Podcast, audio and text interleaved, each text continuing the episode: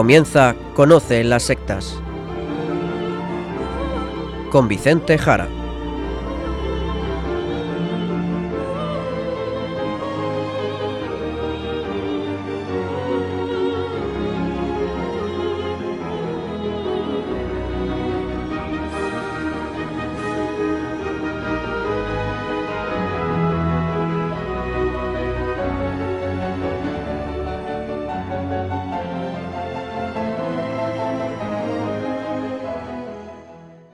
Muy buenas tardes, queridos amigos de Radio María. Empieza en estos instantes Conoce las sectas, el programa de sectarismo de Radio María España, dirigido y realizado por la RIES, la Red Iberoamericana de Estudio de las Sectas. Quien les habla y como encargado por la propia RIES para su dirección, Vicente Jara. Y también con todos ustedes, Izaskun Tapia Maiza. Izaskun, ¿qué tal? ¿Cómo estás? Muy buenas tardes a todos. Pues estoy muy bien, gracias a Dios. Pues nos vamos directamente al sumario del programa de hoy.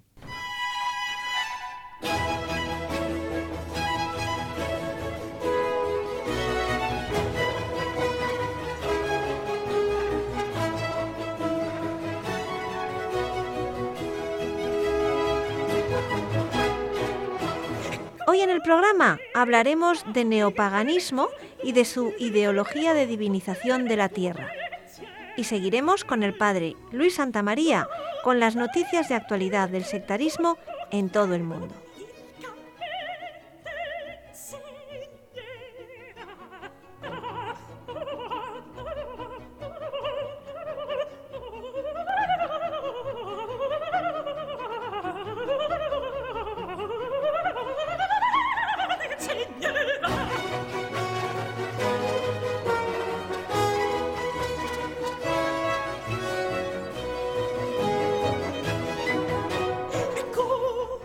De decir que existe un cierto despertar, es verdad que minoritario, pero que posee cierto relieve y ciertos altavoces también, pues de paganismo, que podemos denominar neopaganismo.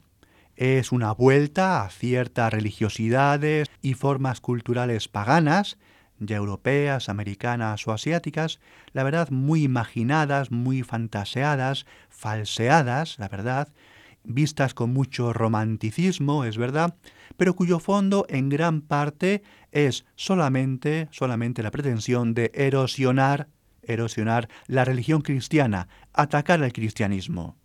De esto hemos hablado en algunos programas. Hoy queremos tratar un tema concreto como es el de la divinización del planeta Tierra, a veces denominado Gaia, la antigua diosa andina Pachamama, que a veces escuchamos.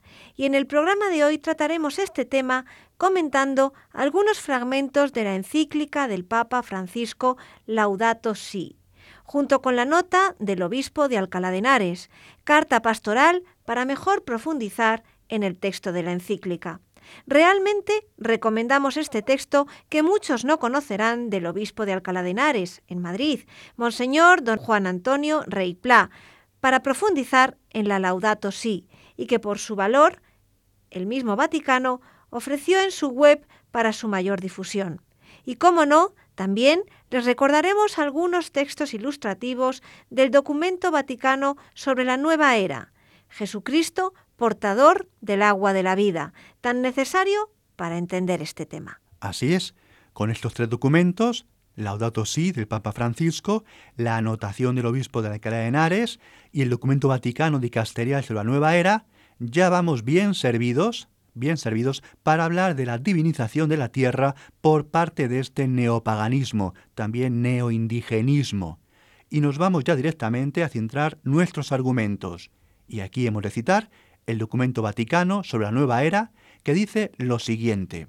Se considera que cuanto precedió al cristianismo era más conforme al espíritu de la tierra y de la nación, o que era una forma pura de la religión natural, en contacto con las fuerzas de la naturaleza, a menudo matriarcal, mágica o chamánica.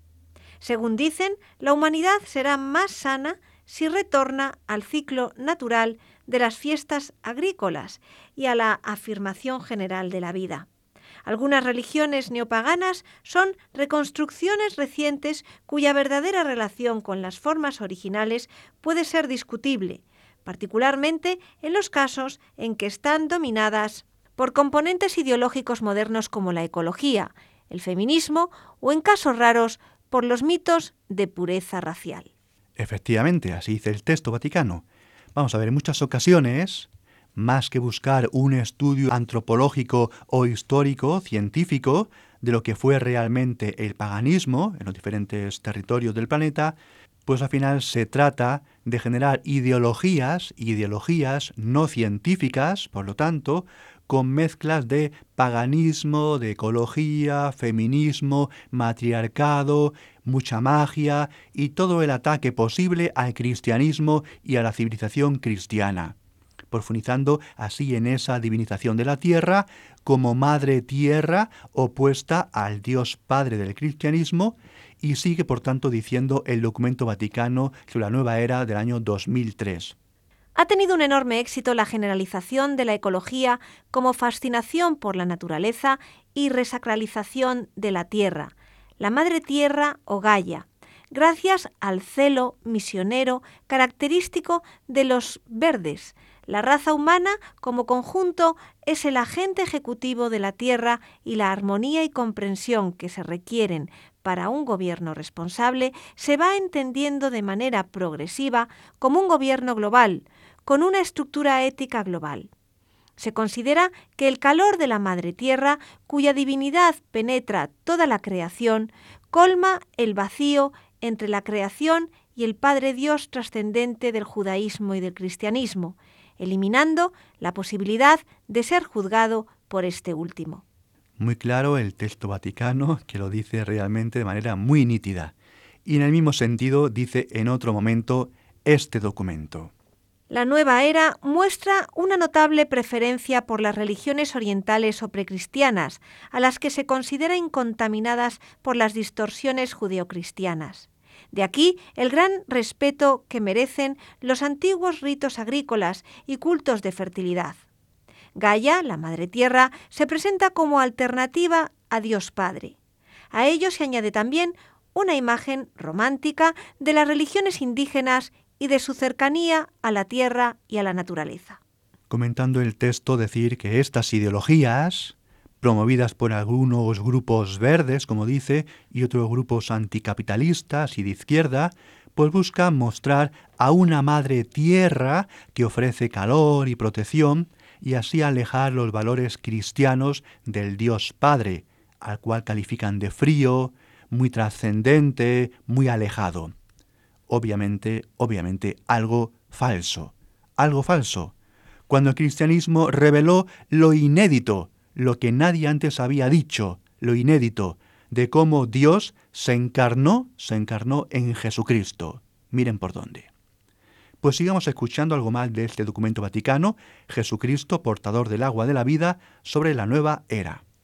El libro de James Lovelock sobre la hipótesis Gaia afirma que todo el ámbito de la materia viva de la Tierra, desde las ballenas hasta los virus y desde los robles hasta las algas, podría considerarse como una única entidad viviente, capaz de manipular la atmósfera de la Tierra para adaptarla a sus necesidades generales y dotada de facultades y poderes que superan con mucho los de sus partes constitutivas.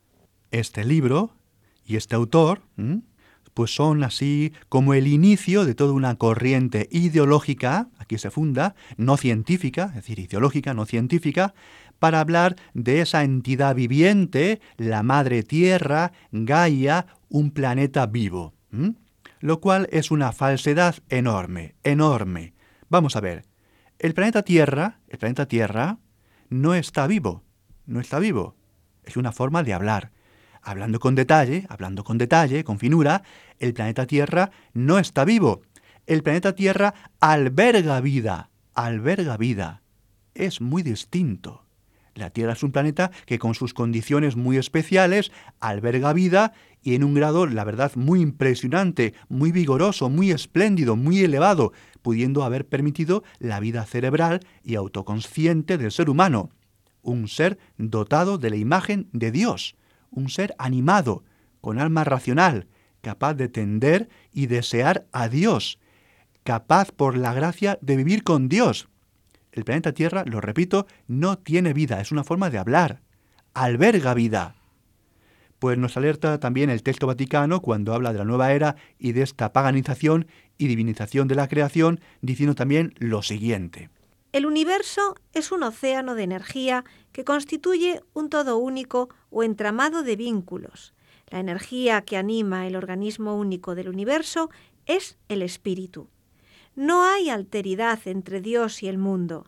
El mundo mismo es divino y está sometido a un proceso evolutivo que lleva de la materia inerte a una conciencia superior y perfecta.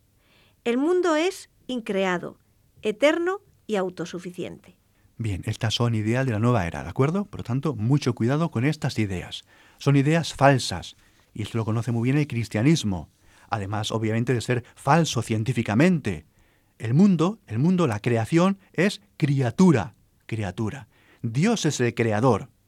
Así lo recoge de manera magistral y tan plástica el relato del Génesis al inicio, mostrando cómo Dios, el único Dios, va creando todos los planetas, también el Sol, la Luna, también las aguas, los océanos, las plantas, los demás animales, todo es creación del único Dios, al contrario de lo que piensan y pensaban muchas religiones antiguas sobre los planetas, las aguas, los animales, que pensaban que eran dioses. No, no, no son divinidades. Lo ofrece de manera magistral el relato del Génesis. Solo hay un Dios, es el Dios revelado por Jesucristo. Por otro lado, y tratando este tema, que no es baladí y que no es algo de grupúsculos alocados, certeramente dice el documento vaticano lo siguiente, lo siguiente, afirmando, afirmando cómo hay grupos internacionales de carácter gnóstico, y lo dice así, y aquí yo añado también de corte masónico, ¿eh? el llamado Nuevo Orden Mundial, el Nuevo Orden Mundial, que potencian estas ideologías e incluso la quieren imponer como parte de un marco ético mundial que deba obligar a todos los ciudadanos del mundo. ¿De acuerdo? Pues dice así el texto vaticano hablando de este tema. Hay numerosas pruebas de que el elitismo gnóstico y el gobierno global coinciden en muchos temas de la política internacional.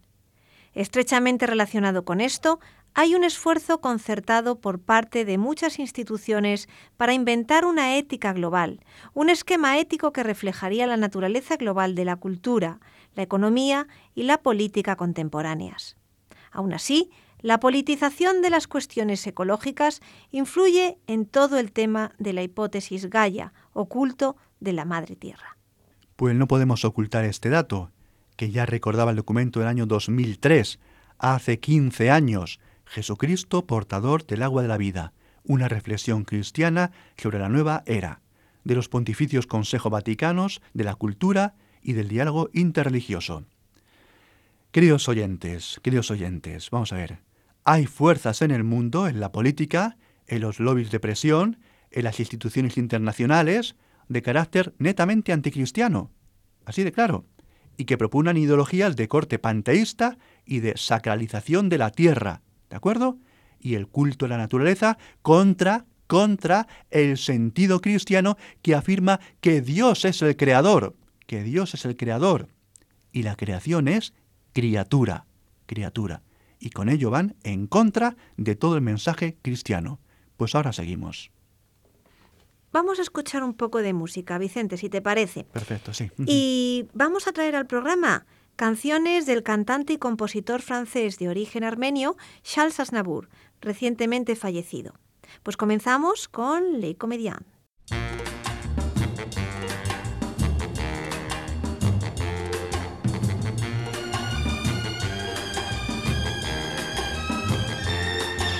Viens voir les comédiens, voir les musiciens, voir les magiciens qui arrivent. Viens voir les comédiens, voir les musiciens, voir les magiciens qui arrivent. Les comédiens ont installé leur tréteau, ils ont dressé leur estrade étendue des calicots. Les comédiens ont parcouru les faubourgs, ils ont donné la parade à grand renfort de tambour.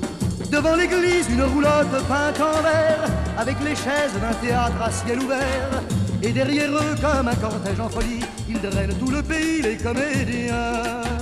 Viens voir les comédiens, voir les musiciens, voir les magiciens qui arrivent bien. Voir les comédiens, voir les musiciens, voir les magiciens qui arrivent si vous voulez voir confondu les coquins dans une histoire un peu triste où tout ça rentre à la fin. Si vous aimez voir trembler les amoureux, vous lamentez sur Baptiste pour rire avec les heureux. Poussez la toile et entrez donc vous installer. Sous les étoiles, le rideau va se lever. Quand les trois coups retentiront dans la nuit, ils vont renaître à la vie les comédiens. Viens voir les comédiens, voir les musiciens, voir les magiciens qui arrivent bien. Voir les comédiens, voir les musiciens, voir les magiciens qui arrivent. Les comédiens ont démonté leur tréteau, ils ont monté leur estrade et plié les calicots. Ils laisseront au fond des cœurs de chacun un peu de la sérénade et du bonheur d'Arlequin. Demain matin, quand le soleil va se lever, ils seront loin et nous croirons avoir rêvé. Mais pour l'instant, ils traversent dans la nuit d'autres villages endormis, les comédiens. Viens voir les comédiens, les musiciens, les magiciens qui arrivent bien. Voir les comédiens, les musiciens, les magiciens qui arrivent bien. Voir les comédiens, les musiciens, les magiciens qui arrivent bien. Voir les comédiens, voir les musiciens, voir les magiciens qui arrivent bien. Estamos en Radio María, en el programa Conoce las sectas, hablando de las ideologías que difunden el neopaganismo y toda esa creencia de la madre tierra, la divinización de la naturaleza como contraposición al cristianismo. Vicente, una pregunta no obstante. Sí, adelante, con sí. Sin embargo, San Francisco de Asís habló de la madre tierra, ¿no es así? Sí, En concreto, en el canto de las criaturas. pues sí, es verdad, no podemos negarlo, por supuesto. Y tú lo has dicho, vamos a ver, en el canto de las criaturas. En el canto de las criaturas. Es verdad, es verdad. ¿Mm? Decirles, queridos oyentes, que el Cántico de las Criaturas fue compuesto por San Francisco de Asís en dialecto umbro, pues poco antes, la verdad, de su muerte, en concreto finales del año 1224. Y la estrofa, donde San Francisco habla de la madre tierra, porque ciertamente lo dice así, pues es esta, atención. Laudato si, mi signore, per sora nostra matre terra, la quale ne sustenta et governa, e produce diversi frutti con coloriti, flori et herba. Que entendemos la verdad, queridos oyentes, la verdad, sin necesidad de traducirlo al español. Voy a repetir solamente el fragmento. Per sora nostra matre terra. Es decir, por nuestra hermana la madre tierra. Vamos a ver, queridos oyentes. En este cántico, a las criaturas, el santo habla del hermano fuego, la hermana agua, la hermana luna y las estrellas, el hermano viento y, como decimos, la hermana madre tierra. Los elementos de la creación son criaturas de Dios, son enunciados como hermanos, como hermanos, incluso la hermana muerte corporal, de la que dice así la estrofa, Alabado seas mi Señor, ahora lo traduzco, por nuestra hermana muerte corporal, de la cual ningún hombre viviente puede escapar. Ay de aquellos que mueran en pecado mortal. Bienaventurados a los que encontrará en tu santísima voluntad, porque la muerte segunda no les hará mal. Dice así el texto del santo de Asís. Como vemos, además, no es un texto edulcorado, de ecología edulcorada ni melifluo, sino un texto muy serio y muy profundo, muy serio y muy profundo al final de la vida de San Francesco. Escribe San Francisco, como digo, cercanamente ya a su muerte. De ahí la mención también a la muerte y a morir en pecado mortal. Es un texto muy serio, muy importante, el cántico a las criaturas. Y en referencia a la mención de la Madre Tierra, es también hermana, es también criatura de Dios, que es el solo creador. Dios es el único creador, la única divinidad. Por eso la tierra es mencionada en su aspecto maternal, porque nutre, porque nos acoge a los vivientes, pero no es divinizada, no es divinizada. Es madre en el sentido maternal, porque nos acoge, porque nos da calor, nos nutre, ¿de acuerdo? No es endiosada, para nada. Es criatura, es hermana, como el resto de la creación. Cántico de las criaturas. Por lo tanto, es claro que no podemos usar las palabras de San Francisco para apoyar al neopaganismo, ¿no? Pues claro que no, claro que no, eso es. Se pueden usar, la verdad, eso sí, para atacar el neopaganismo, ¿de acuerdo? Y también para recordar que estos aspectos que antes he dicho, ¿de acuerdo? Que he clarificado, los encontramos en la misma encíclica del Papa Francisco del mismo título, Laudato Si. De igual forma. Y además, lo que encontramos en Laudato Si del Papa Francisco ya ha sido en gran parte previamente recopilado en el Catecismo de la Iglesia Católica, también en el Catecismo Romano, así como en los textos Vaticano II y en el Magisterio de los Papas desde San Juan XXIII, San Pablo VI, San Juan Pablo II, Benedicto XVI y el actual Papa Francisco. Perfecto. Esto que dices nos ayuda a enmarcar y entender en su sentido la encíclica del Papa. Eso es, pues claro. Y como decía el obispo de Alcalá de Henares, Monseñor Juan Antonio Rey en esa carta pastoral sobre la encíclica Laudato Si del Papa Francisco, que el Vaticano ofrece como ayuda interpretativa de profundización para profundizar mejor en lo que allí en la encíclica se muestra, pues encontramos lo siguiente, encontramos lo siguiente, criticando a la prensa y a los demás medios de comunicación que en aquel momento enfatizaron, enfatizaron de la encíclica aspectos puramente ecológicos, puramente ecológicos, y escondiendo otros aspectos principales, principales de la encíclica del Papa. Y dijo así el obispo de Alcalá. Pocos medios se hacen eco también de otros aspectos que enfatiza la encíclica, como por ejemplo la existencia de Dios Padre que crea por amor, la verdad, el bien y la belleza de la que participa toda la creación y que tiene su origen en la Santísima Trinidad. Del mismo modo, se llama la atención sobre el riesgo de divinizar, idolatrar la tierra y el resto de la creación, sobre la obsesión por negar toda preeminencia a la persona humana, igualando a todos los seres vivos, etc. Justamente, muy bien dicho porque este es el modo de leer el cristiano la creación. Solamente se puede leer la creación desde el Creador y además desde la encarnación de Dios en Jesucristo. Como dice el Concilio Vaticano II, el Gaudium et Spes, el misterio del hombre, el misterio del hombre solo se esclarece en el misterio del Verbo encarnado. Y por eso dice así también la Laudato Si.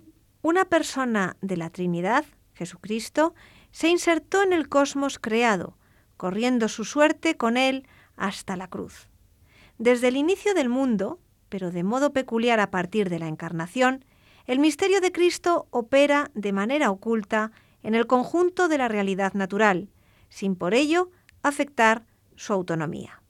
Y es justamente así como un cristiano pues interpreta la realidad, tal y como en dicha carta pastoral decía el obispo Pla cuando afirmaba lo siguiente, cito también entre comillas, la justa jerarquización para poder comprender la realidad es cristología adecuada, antropología adecuada y tras ello todo lo demás.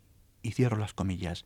Es decir, el obispo citaba al Papa Francisco en la Laudato Si al decir luego, el fin de la marcha del universo está en la plenitud de Dios, que ya ha sido alcanzada por Cristo resucitado. ¿De acuerdo?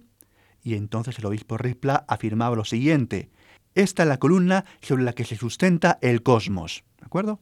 Y volvía además a citar al Papa, diciendo, la acción de la Iglesia no solo intenta recordar el deber de cuidar la naturaleza, sino que al mismo tiempo debe proteger sobre todo al hombre contra la destrucción de sí mismo. Bien, como queda claro, la Iglesia no está para hablar de ecología en primer término. Para eso no está la Iglesia, sino como el obispo de Alcalá de Henares en Madrid dice, la antropología humana adecuada es la que explicita los conceptos de creación, pecado, redención, gracia y conversión. Cerramos comillas. Y desde ahí, como antes dijo, todo lo demás, la creación entera. Y esta, queridos oyentes, esta, queridos oyentes, es la razón por la que el apóstol San Pablo en la carta a los romanos dirá aquello de la creación entera lanza un gemido universal y anda todo a ella con dolores de parto hasta el momento presente. Y antes habiendo dicho San Pablo, la creación tiene una expectación ansiosa, ansiosa, aguardando la revelación de los hijos de Dios. Romanos 8, 19 y 22.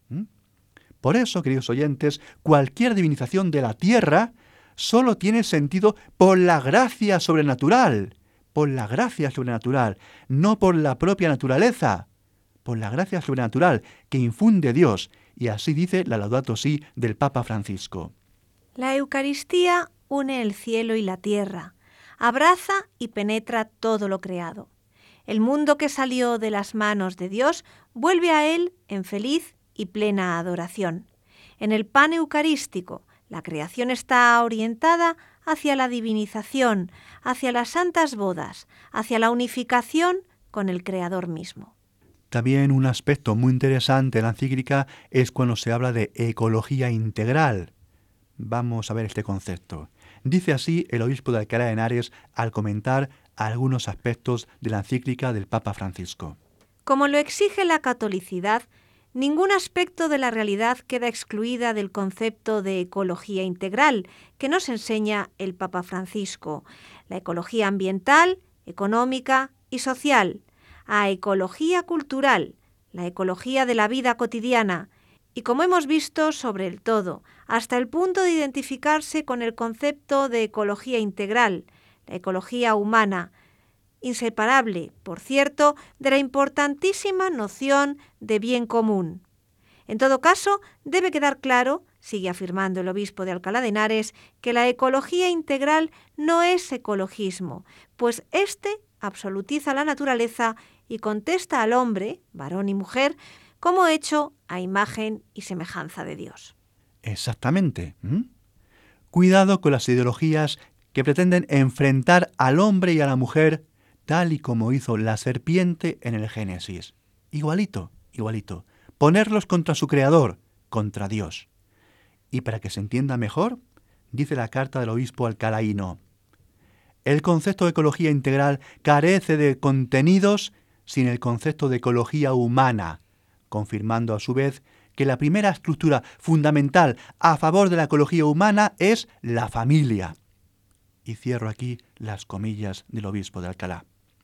Así es, queridos oyentes, porque como bien sabe el obispo Pla, estas mismas corrientes neopaganas son también las que están en lucha encarnizada contra la familia, contra el padre y la madre, contra el hombre y la mujer, y también son abortistas y pretenden igualar a la especie humana con el resto de animales y plantas. Por eso dice así el Papa Francisco en la encíclica Laudato Si al hablar de la importancia de la naturaleza, de la ecología. Esto no significa igualar a todos los seres vivos y quitarle al ser humano ese valor peculiar que implica al mismo tiempo una tremenda responsabilidad. Tampoco supone una divinización. A veces se advierte una obsesión por negar toda preeminencia a la persona humana. Por ello, no podemos olvidar que en gran parte, en gran parte, la ideología ecologista, que no es científica sino ideología, habla y ejecuta a muchos seres humanos hablando de salud reproductiva, ¿de acuerdo? Que es el crimen contra el ser humano.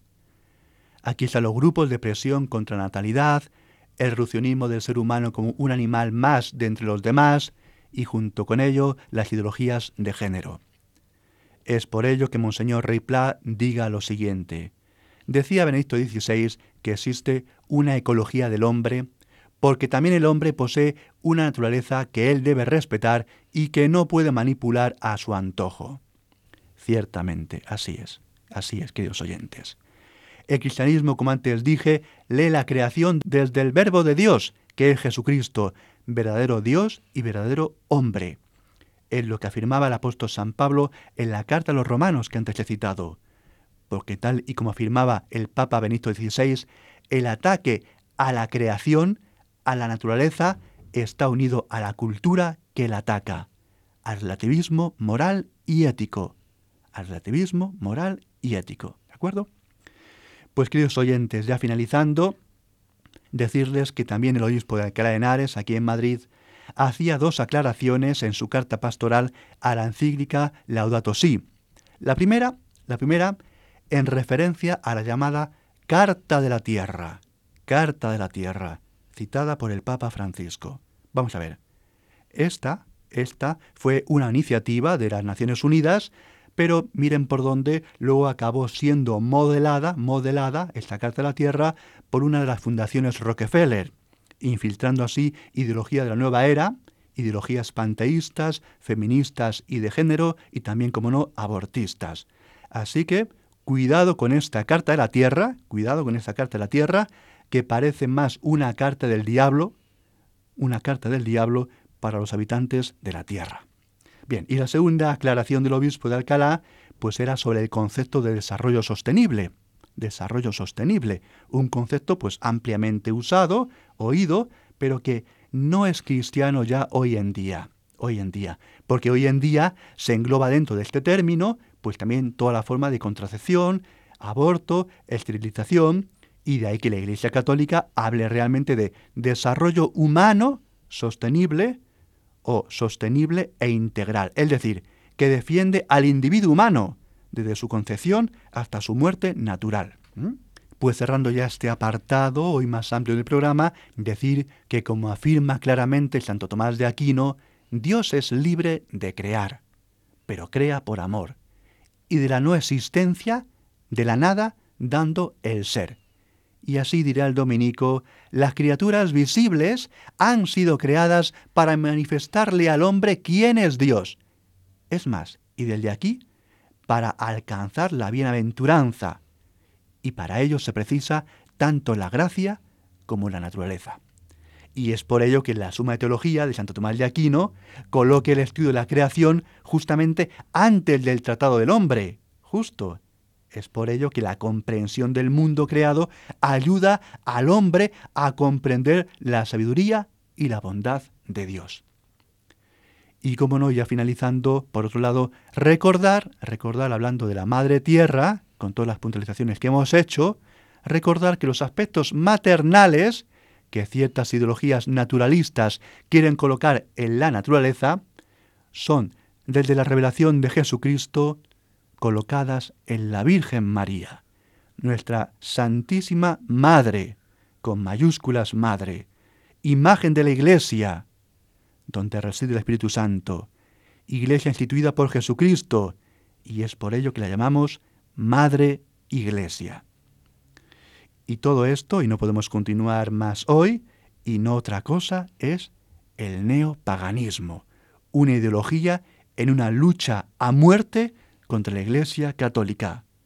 Pero Jesucristo vencerá, no les quede la menor duda.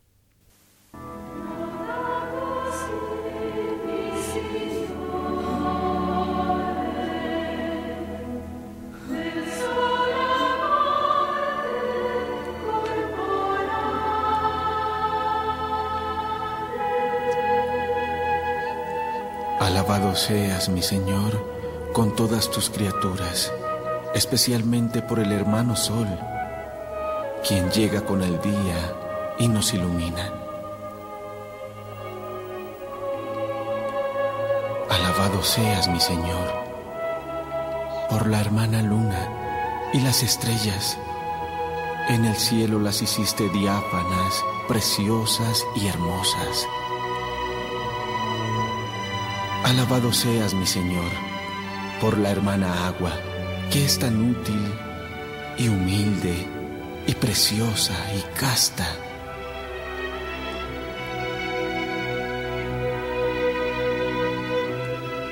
Alabado seas, mi Señor, por el hermano fuego, con lo que iluminamos la noche, y es bello y robusto y fuerte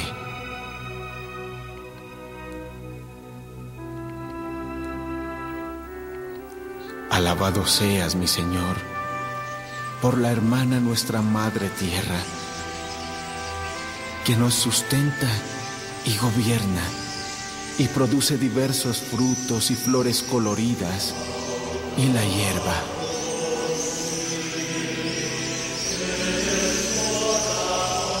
Asís, 4 de octubre de 1226. Alabado seas, mi Señor, por nuestra hermana la muerte del cuerpo de la que ningún hombre viviente puede escapar.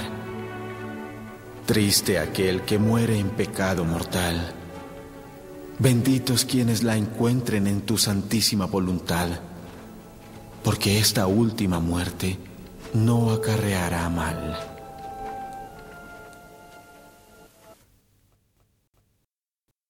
Escuchamos de nuevo a Charles Aznavour en Emmenez moi.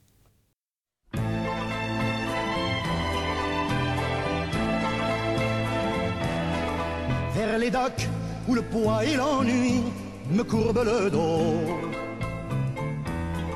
Ils arrivent le ventre alourdi de fruits, les bateaux. Ils viennent du bout du monde apportant avec eux des idées vagabondes, reflets de ciel bleu, de mirages. Traînant un parfum poivré de pays inconnus et d'éternels étés où l'on vit presque nu sur les plages. Moi qui n'ai connu toute ma vie que le ciel du nord. J'aimerais débarbouiller ce gris environ de bord. Emmenez-moi au bout de la terre, emmenez-moi au pays des merveilles. Il me semble que la misère serait moins pénible au soleil. Dans les bars à la tombée du jour avec les marins. Quand on parle de filles et d'amour, un verre à la main. Je perds la notion des choses et soudain ma pensée m'enlève et me dépose un merveilleux été sur la grève. Où je vois tant dans les bras l'amour qui comme un fou court au devant de moi et je me pends au cou de mon rêve. Quand les bars ferment, que les marins rejoignent leur bord. Moi je rêve encore jusqu'au matin, debout sur le port. Emmenez-moi au bout de la terre, emmenez-moi au pays des merveilles. Il me semble que la misère serait moins pénible au soleil. Un beau jour sur un rafio craquant de la coque au pont. Pour partir, je travaillerai dans la soute à charbon. Prenant la route qui mène à mes rêves d'enfant sur des îles lointaines où rien n'est important que de vivre. Où les filles alanguies vous ravissent le cœur en tressant ma tondie de ces colliers de fleurs qui enivrent. Je fuirai laissant là mon passé sans aucun remords sans bagage et le cœur libéré en chantant très fort.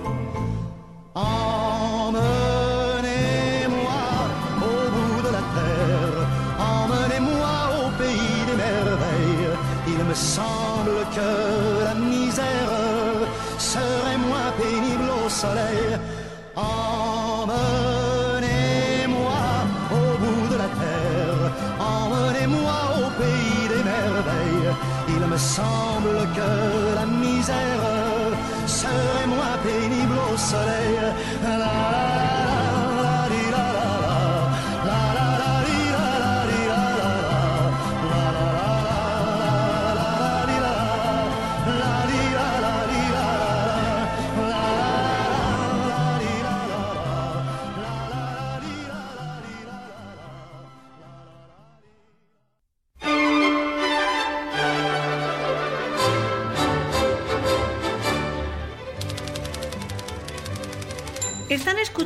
Conoce las sectas, el programa de Radio María dedicado al sectarismo. Llega el momento de repasar la actualidad de este tema con el padre Luis Santamaría, sacerdote de la diócesis de Zamora y miembro de la Red Iberoamericana de Estudio de las Sectas. Buenas tardes, padre Luis.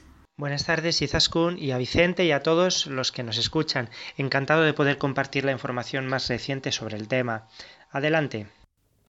En Argentina ha vuelto a efectuarse una operación policial que se ha saldado con la intervención en un ritual con ayahuasca, en el que participaban también menores de edad.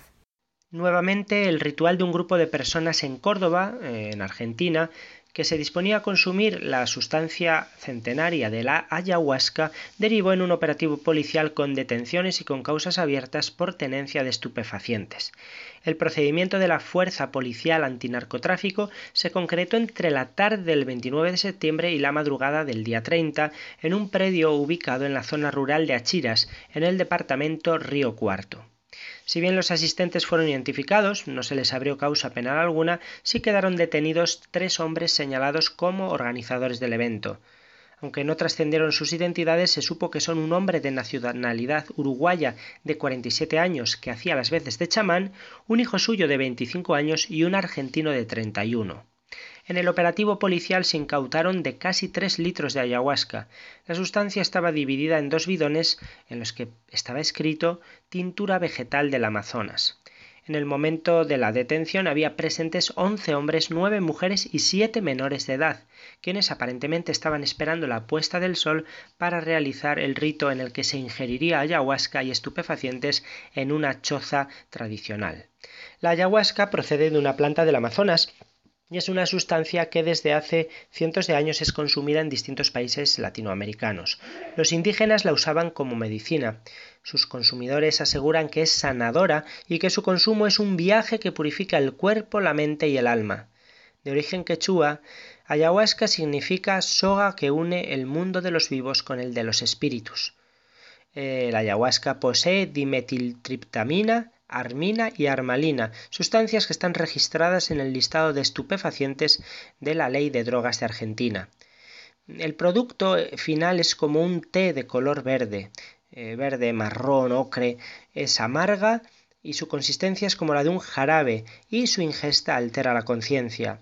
La mezcla se cocina durante horas, se está cociendo y luego se ingiere en un ritual que es liderado por un chamán. Los efectos incluyen alucinaciones, náuseas, vómitos y temblores de todo tipo, efectos que pueden durar horas. Continuamos con el tema de la ayahuasca, ya que en Panamá el Ministerio de Salud ha mostrado su preocupación ante la proliferación de actos que promueven el consumo de esta sustancia alucinógena. El ministro de Salud de Panamá, Miguel Mayo, confirmó que su ministerio le sigue la pista a la promoción y convocatoria a través de las redes sociales de una ceremonia de sanación del corazón, mente, cuerpo y espíritu prevista para finales de este mes, cuyo ritual incluye el consumo de ayahuasca, producto que produce alucinaciones y efectos adversos a la salud. Estas son algunas de las declaraciones del ministro. Creo que es muy importante que nosotros le hagamos caso a todos los anuncios en redes sociales y tratemos de evitar estas cosas que pueden ser deletéreas a la salud de los panameños o de las personas que viven en nuestro país. También señaló, muchas tribus en el área de Amazonas lo utilizan como parte de rituales. Es alucinógena y altamente peligrosa. Obviamente, como todas las drogas ilegales y alucinógenas, están prohibidas y son muy peligrosas al ser humano. Las combatimos como quien combate el tráfico de heroína o de cocaína. Tengo entendido que viene de otro país y que hacen reuniones en diferentes áreas y se anuncian. Estamos haciendo la estrategia para tratar de evitar esta situación. Hasta aquí las palabras del ministro. Claro, quienes defienden esta bebida en otros países aseguran que es una herramienta para tratar trastornos de estrés, depresión y adicciones. Sin embargo, las autoridades de salud de Panamá lo tienen claro, la catalogan como alucinógeno. Y volvemos a Argentina, ya que los videntes y adivinos están sancionados a partir de ahora en la provincia de Mendoza.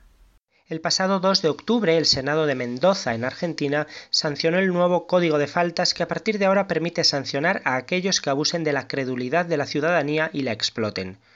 Con multa, arresto o trabajo comunitario, el nuevo código castiga a los que ofrezcan sus servicios como adivinos, ya sea tirando las cartas, evocando espíritus o utilizando otro tipo de elementos similares que sirvan para engañar a la gente. Se trata de aquellos que aprovechándose de personas en estado de vulnerabilidad les sacan dinero u otros objetos de valor. No son pocas las personas que por cuestiones de enfermedad, dificultades económicas o desengaños amorosos acuden a estos sujetos en busca de la buena fortuna o de una mejoría para el alma.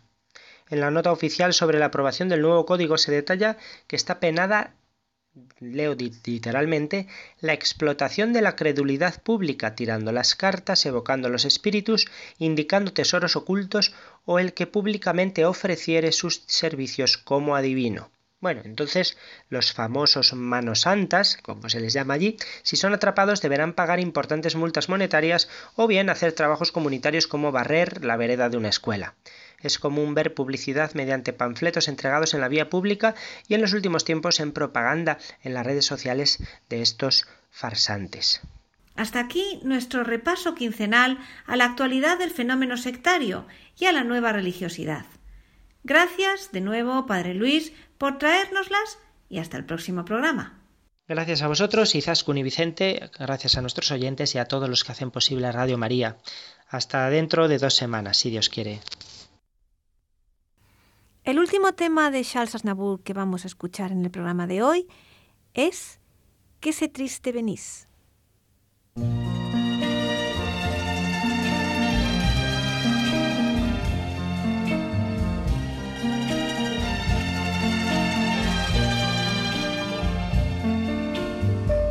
Que c'est triste Venise, autant des amours mortes, que c'est triste Venise. Y ya en el final, como siempre, les recuerdo nuestro correo electrónico y las tres páginas web. El correo electrónico es conoce las sectas La web de la RIES, la Red Iberoamericana de Estudio de las Sectas, es www.ries-medio-sectas.tk, donde podrán suscribirse al boletín semanal de manera gratuita. La dirección del blog de la Ries es www.info-medio-ries.blogspot.com. También pueden leernos dentro del portal de noticias religiosas de Infocatólica, cuya web es www.infocatólica.com. Y si alguno de ustedes, queridos radioyentes, desea alguno de los programas de Conocer las Sectas, para ustedes mismos, para un familiar, para un amigo, como un regalo, ante una necesidad de un tema aquí tratado, por la razón que sea, pueden llamar al teléfono 91 822 80 10 lo repito, 91 822 80 10. Muchas gracias y buenas noches de parte de todo el equipo. Está compuesto por Vicente Jara, Luis Santamaría y quien les habla, Izaskun Tapia Maiza. Hasta dentro de dos semanas, si Dios quiere.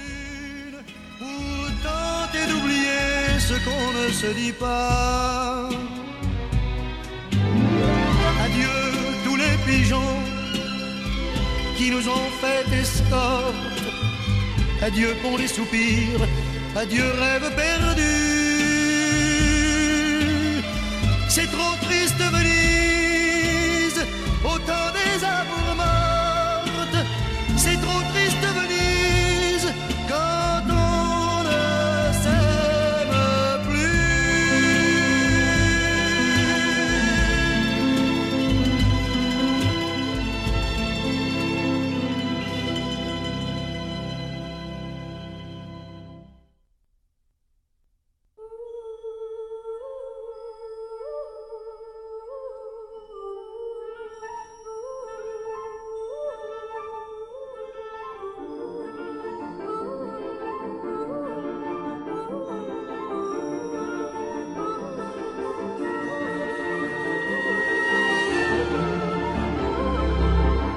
Han escuchado Conoce las sectas